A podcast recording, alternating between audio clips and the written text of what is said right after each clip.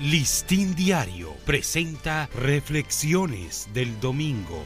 Reflexiones del director para el domingo 2 de octubre. ¿Qué tal amigos del Listín Diario? Estas son nuestras reflexiones dominicales. La era auditiva.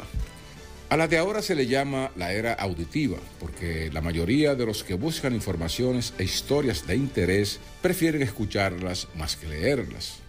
Eso explica el sorprendente auge que han alcanzado las noticias y otros contenidos vocalizados, así como los audiolibros. Y por igual, los podcasts o formatos en audio que sintetizan historias de noticias ambientadas con efectos o sonidos musicales que le imprimen un fascinante realismo.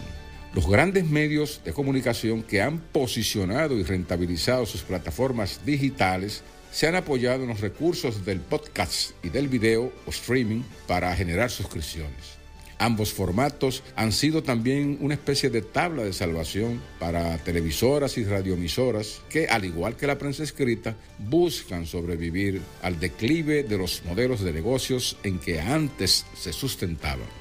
Los diarios impresos, como la radio y la televisión también, se mantuvieron por muchas décadas gracias al soporte de la publicidad si podían mostrar con cifras creíbles el nivel de sus tiradas o sus ratings de audiencia, ganaban la partida.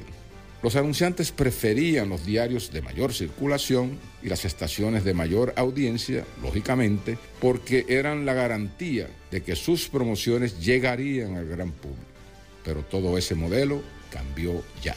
Al perder ahora ese privilegio, porque ya no llegan tan lejos como las plataformas digitales, ni cuentan con bases de suscriptores o receptores de publicidad numéricamente superiores a estas últimas, se ven obligados a buscar otras formas de negocios y de sostenibilidad y han encontrado que en el respaldo de sus plataformas digitales hay un inmenso campo de oportunidades para atraer suscriptores de contenidos audiovisuales y de artículos de fondo y de calidad en forma de texto.